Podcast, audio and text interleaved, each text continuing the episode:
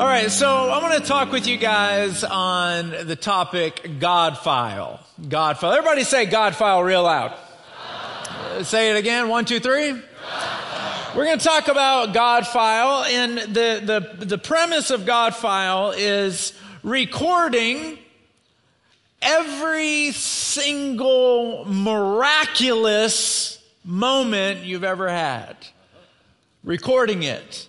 Raise your hand if you've ever been riding down the road and somebody swerved out in front of you and you just yelled real loud, Jesus!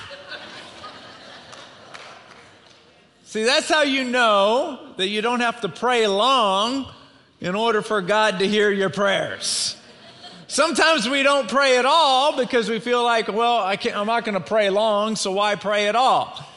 You know, we don't follow that philosophy in emergencies. So we shouldn't follow that philosophy in our everyday life, right? Driving down the road, Jesus help me! Boom, thank you. Right? Uh, but in all seriousness, raise your hand if you feel like you've experienced a miracle in your life. Raise your hand. There you go. Man, everybody look around. Wave your hand and everybody look around. My goodness, that's a lot. That's a lot. Um, in, in Luke chapter 2, I'm not going to read it out loud for the sake of time.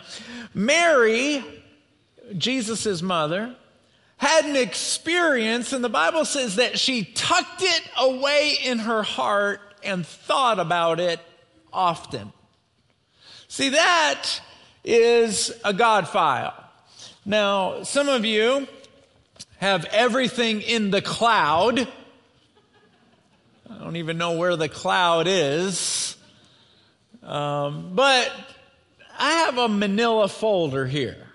How many of you still use manila folders? Raise your hand. God bless paper. right? God bless paper. You can put everything in your cell phone.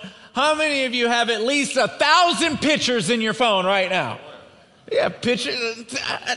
A thousand pictures. They got 2,000 pictures. They got pictures everywhere. Everything's in our phone. But there's something powerful about having a tangible God file. Because these miracles, these things that God does, it is of paramount importance that we remember them. Uh, I'm going to read a passage to you. This is a, a group of people called the Israelites. And God did phenomenal things in their life, and they forgot what He did. Let me read about it. It's in Psalms chapter 78, verse 11. And it reads like this They forgot what He had done, speaking of God, the great wonders He had shown them, the miracles He did for their ancestors on the plain of Zoan in the land of Egypt. For he divided the sea and led them through, making the water stand up like walls. You many of you know the story of Moses parting the Red Sea. This is the people that he's talking about. And God is saying, You forgot what I did that day. Now, here's the deal we're not talking about forgetting your keys or your wallet. We're talking about walking through an ocean. Okay? How do you forget that? Uh, watch this. Let's keep on unpacking. Verse 14. In the daytime, he led them by a cloud. At night, by a pillar of fire. How many of you have ever said, God, I will do whatever you're asking me to do I just don't know what you're asking me to do. It just tell me what you want me to do and I'll do it. These people in the daytime, they follow a cloud.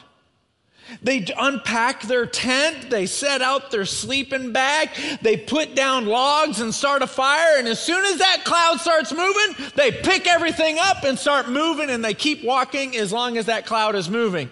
And then at the nighttime, it's a ball of fire. They're looking at that ball of fire, and as long as it stays put, they crawl up in their sleeping bag, they get their little teddy bear, and they cuddle. But as soon as that ball of fire starts moving, get up, up, up, up, up, up, wake up, wake up, wake up. They pack everything up and they start moving again. And God is saying, You forgot that I did that. He goes on in the same chapter to say, You forgot that you were in the middle of the wilderness and Moses took a stick like a baseball bat and hit the rock, and water came out for you to drink. How do you forget this? And the Bible goes on to say, And the Lord became angry with them because they forgot his ways. Now, there's some people in this world I could really care less if they're angry with me or not. Are you with me? I could care. I could care. I, I don't need all your extra, right? I, I could care. But if God is angry, now we got a problem. He gets angry when we brush off the phenomenal things that he's done. And so I've got this God file. It's old school. It's written with a Sharpie. But I want to go through my own God file.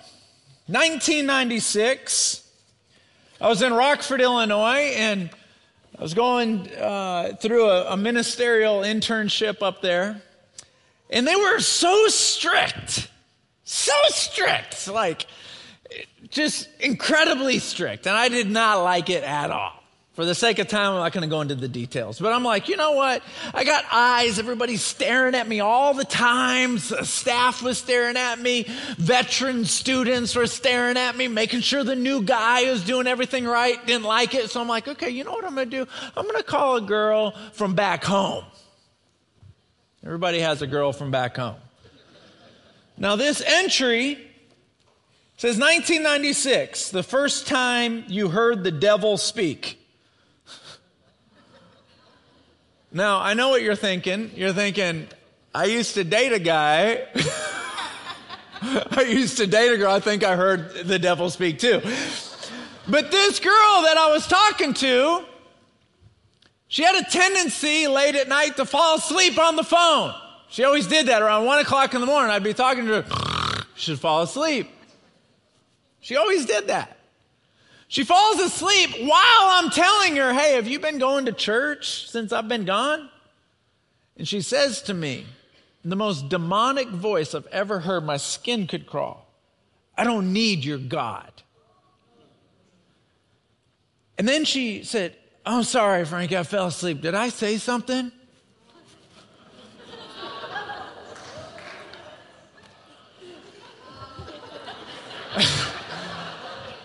Uh, no, you didn't say anything. Gotta go. Bye.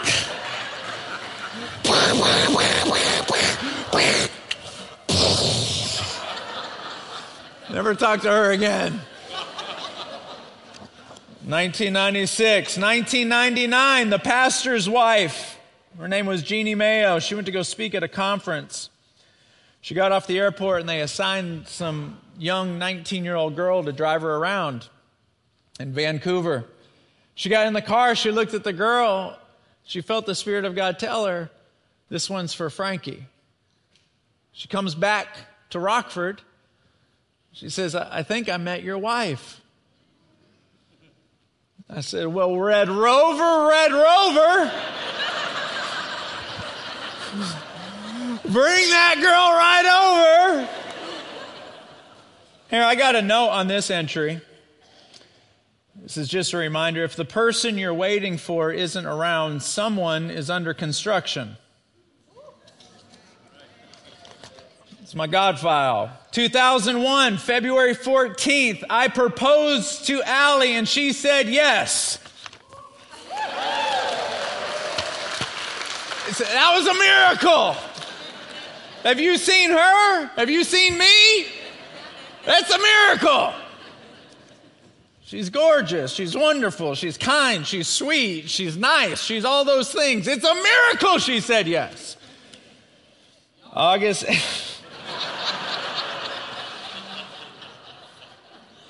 I work alone, by the way.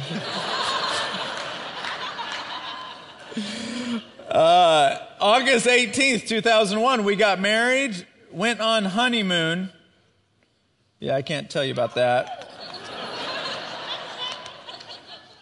Um, 2004, I had Presley, my firstborn, and I was holding her. How many of you remember your firstborn, your child? I was holding her, and I'm like, oh my goodness, I love this little baby more than I love myself. Parents, do you know what I'm talking about? You love your kid more than you love yourself.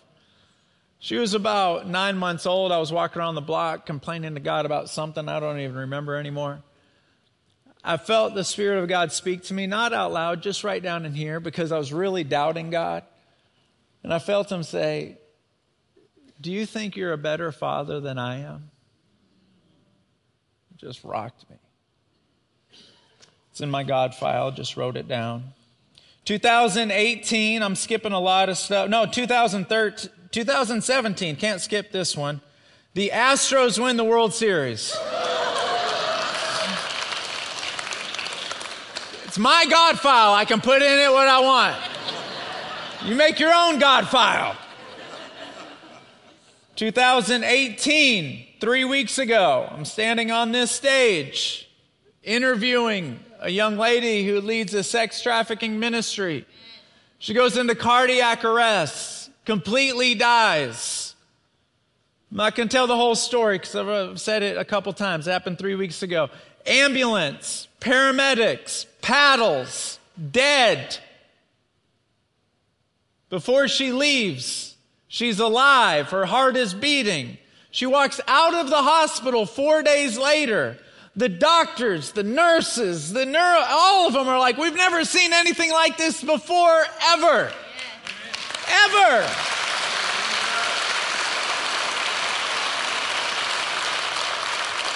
Now, why is that in my God file?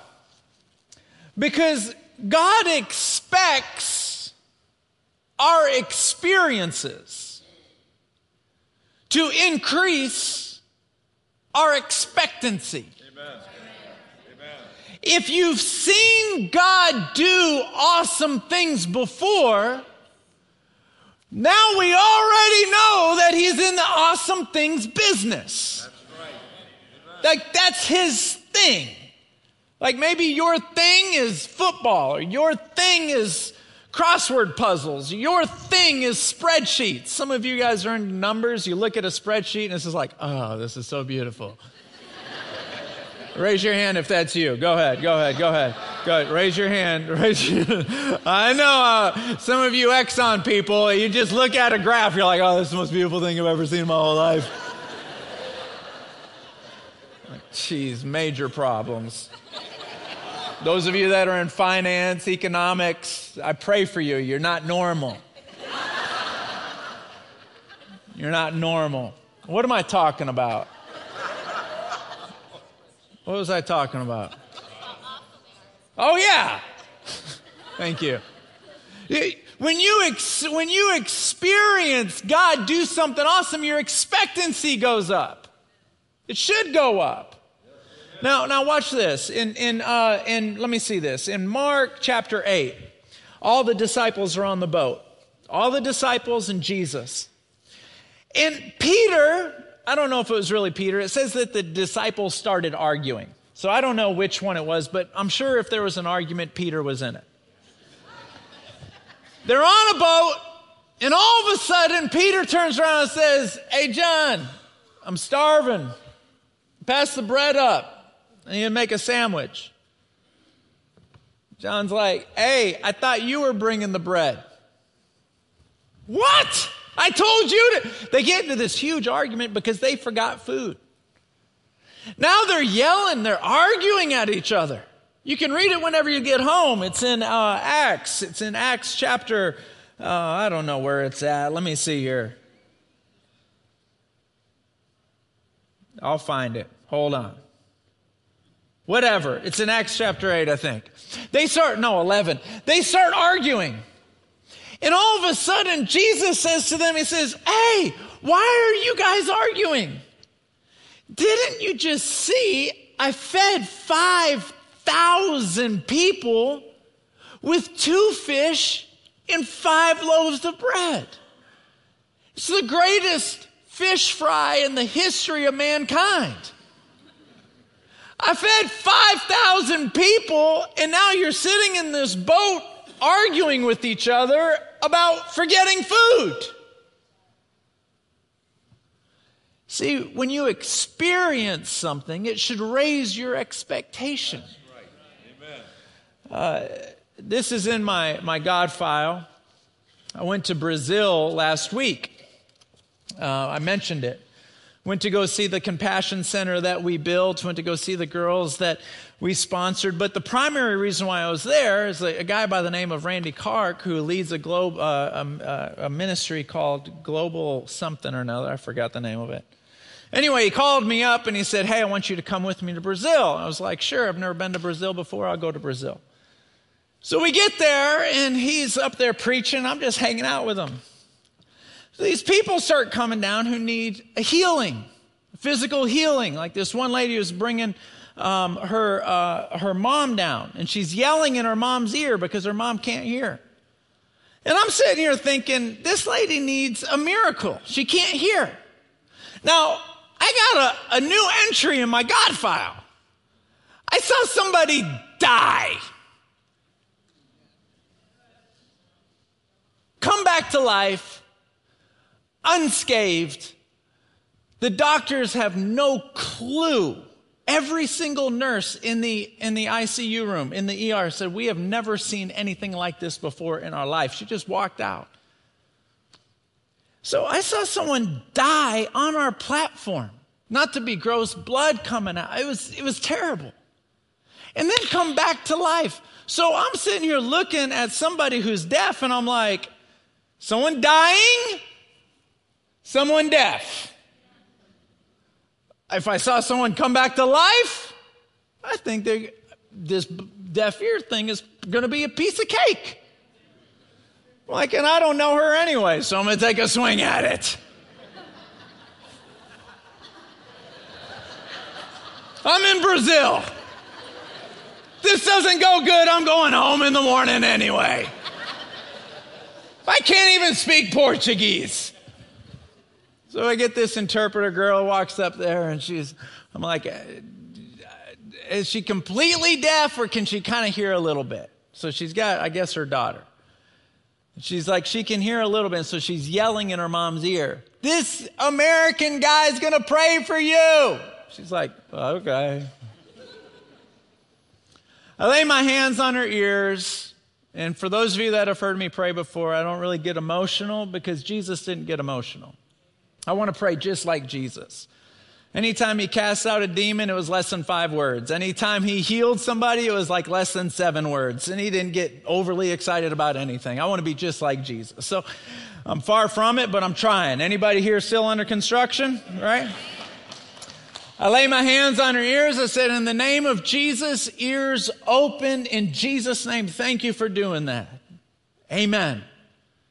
I was like, Can she hear? Can you hear? No. All right. Let's try that again. In the name of Jesus, open your ears in Jesus' name. Amen. Can she hear? Ma, can you hear? I can't hear. Let's try that again. I just saw somebody die, okay? Like, we're dealing with ears. In the name of Jesus, in Jesus' name, I command you ears to open up. Nothing. I'm going to try it again. I've never done this, but I'm on like five. In the name, now I'm up to six. Now it's getting awkward. but I don't care. I'm leaving in the morning. The only thing that's in the back of my mind is I just saw somebody die and come back to life. So my faith is really high. Number two, Jesus prayed for a guy that couldn't see and had to pray for him twice because the first time he wasn't completely healed. So I pray for her again.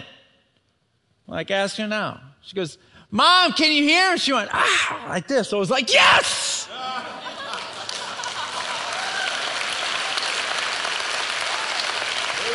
Starts crying. I'm like, we got deaf ears, baby. We just did that. God, we just, God, yeah, wow, you used me. Yes. I'm so excited. This guy, now a line is forming because we just made a scene. Guy comes up. He's got screws in his ankle. He fell off a motorcycle. Everybody in Brazil drives a motorcycle. Comes up here and he's got screws. He's got a plate in his in his ankle. I'm like, I'll pray for you right now. I just saw my my God file is like thick as a dictionary. If you're younger than 20, you don't even know what a dictionary is. Google everything. Google's the worst thing that ever kid. Now I'm getting old. When you're yelling bad things about Google, you know you're getting old. So I laid my hand on his ankle. I'm like, metal plates, screws. I just saw someone die. I keep going back to Micah. Thank God for Micah. Micah is the lady that died. In the name of Jesus, ankle, begin to move again. Amen. I'm on one knee. Are you, is, ask him if he's healed. No. In the name of Jesus, I speak to you in Jesus' name. Be completely healed. Ask him if he's healed. No. In the name of Jesus, I did it four times. All of a sudden, he's like, ah, he starts freaking out. Freaking out. Next lady comes up. She, she can't speak English. She goes, my, she's saying my, my spine is like this. She's like this. Put my hand on her spine. I'm like, I want to feel this one. I'm going to feel this one. Because I'm kind of like, I want to feel it. So I put my hand on her spine. In the name of Jesus, spine, go back where you're supposed to be. You feel anything? No. Let me try that again. In the name of Jesus, spine, go back where you're supposed to be. Feel anything? No. Let me try it again. I feel her spine move under my fingers. Yeah. So, over two days or three days, now, Tiago, stand up. Wave your hand, everybody. Am I lying? I brought him with me. Um, I laid my hand on one guy's knee and I knew he felt something because I could feel his, his leg trembling. I'm like, Do you feel that? Here's, what I, here's my takeaway. When these people came up to get prayed for, they weren't any more hungry or desperate than any one of us. I'm telling you, some people say, well, it's in Brazil. There are more desperate miracles happen in Brazil that don't happen here. Malaki. It's Malaki. I don't know what Malaki means, but it's Malaki. Here's the deal a couple things. Number one, my faith level is so high. If you attend Celebration Church, you are sitting in a church where somebody came back to life. Your faith should be high too. Number two, I've never prayed over and over for somebody like that. I was in Brazil, so I'm like, I'm to try to do what Jesus did. I should have did it a long time ago. You know, when Jesus does something, we ought to like give that a shot, right? He prayed for a guy more than once. I should, maybe we ought to give that a shot. I'm not Jesus. He did it in two. I, I need like seven or eight. Now, watch this. I probably prayed for 30 people. I wrote down every person that got healed. Only 15 out of 30 got healed, so not everybody got healed. But a lot of people did. So, what am I taking away from this? This God file that I have is no different from the God file that you have. How many of you could write down moments in life that God, you know God stepped in? You could write it down on a piece of paper right now, raise your hand. You have a God file. And if you've seen God do things before, it should raise your expectancy. So when we have prayer partners come down, um, I want to encourage you, prayer partners, be comfortable praying more than once. If you come down for prayer, just know a prayer partner might pray more than once. Now, they're not going to pray for an hour. They're not going to yell, not going to scream, not going to spit. Four or five words. If it doesn't happen, try it again. Put your hand on the location. Now, if somebody has breast cancer, man, you. I shouldn't have, that was so unnecessary.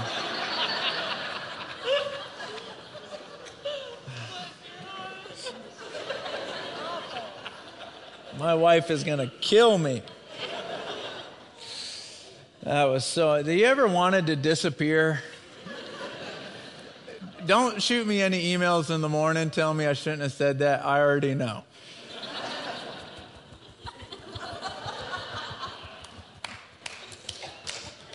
All right. Don't touch women where you're not supposed to. But lay your hand on the knee or on the ankle, on the arm, and expect God to do something. Expect them. Why? Because you've seen so many things happen before. You've seen it. If that's true, say yes. yes. If it's true, say yes. yes. I'd like for everyone here to stand up on your feet for me. And I, I'd like our, our prayer partners to come down, if they will. And, um, you know, we can, we can pray for people who are sick, but if your life isn't right with God, that's far more important than anything because you know what? Everybody's going to die of something someday, right? Everybody's going to die of something someday. That's the common denominator. So we got to make sure our heart is right. So let me ask you a question. If your heart were to stop beating in the next five minutes, are you 100% sure you know where you'd spend eternity? I know some of you may have come just to see your grandson or granddaughter sing. This isn't even your home church. But I promise you, this has been on God's calendar. The psalmist says, I love to go to the sanctuary of the Lord because it's where his presence dwells. You being here is on God's calendar. So even if I don't ever see you again, I have to ask you this question. If your heart were to stop beating in the next five minutes, are you 100% sure you know where you'd spend eternity? If the answer is no and you want to straighten that out right now, would you just raise your hand right here? Go ahead and raise your hand. Some of you are like, You didn't tell us to close our eyes. We're going to go public on this one. If you're ashamed of the Father here on earth, He will be ashamed of you in heaven. So raise your hand real high. There you go. Hands are going up all over the place. All over the place. Every section has hands up. Let's say these simple words Dear Jesus, let me hear you. Dear Jesus, I'm sorry for my sins. Please forgive me, Lord. You're the Lord and Savior of my life. In Jesus' name, amen. Now, I want to there's, there's an atmosphere for healing. If you need a healing in your body, and I don't care what it is, come down here. We, we hand select our prayer partners. You can't sign up for this, for this job. We hand select people. You can't volunteer. For, you can volunteer for anything you want. You can't volunteer for this job. We, we hand select. And so I want you to come down. There's an atmosphere for healing, there's an atmosphere for miracles. And if there's anyone here that has a, a, sharp pain in your right hip right here, I'd like to pray for you myself. Uh, just come right down here in the middle. And um, I'd really like to pray for you. Um, would you put your hands up, everyone in the room? Is that you? Are you the one with the sharp pain in your right hip? I knew it. You as well? I, I could feel it while I was speaking. The Lord's going to heal the both of you this morning. Lord, I thank you. Go ahead and raise both hands. Father, I know your presence is in this room.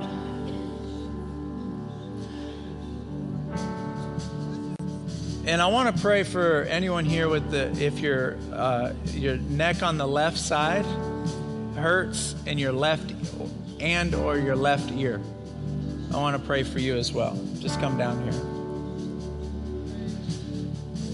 The left side of your neck and your left ear. Is, is that you? Is it your neck or your ear? Your ear? Your left ear? Yeah.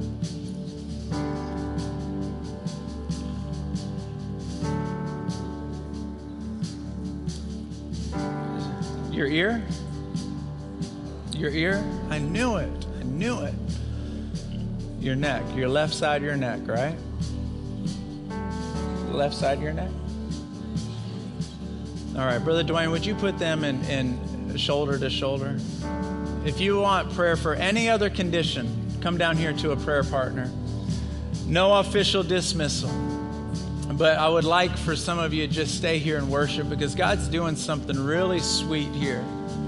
And I don't want anyone to rush out. I don't want anyone to rush out. He's doing something really sweet. Make sure they're shoulder to shoulder, Brother Dwayne, so I can find everyone.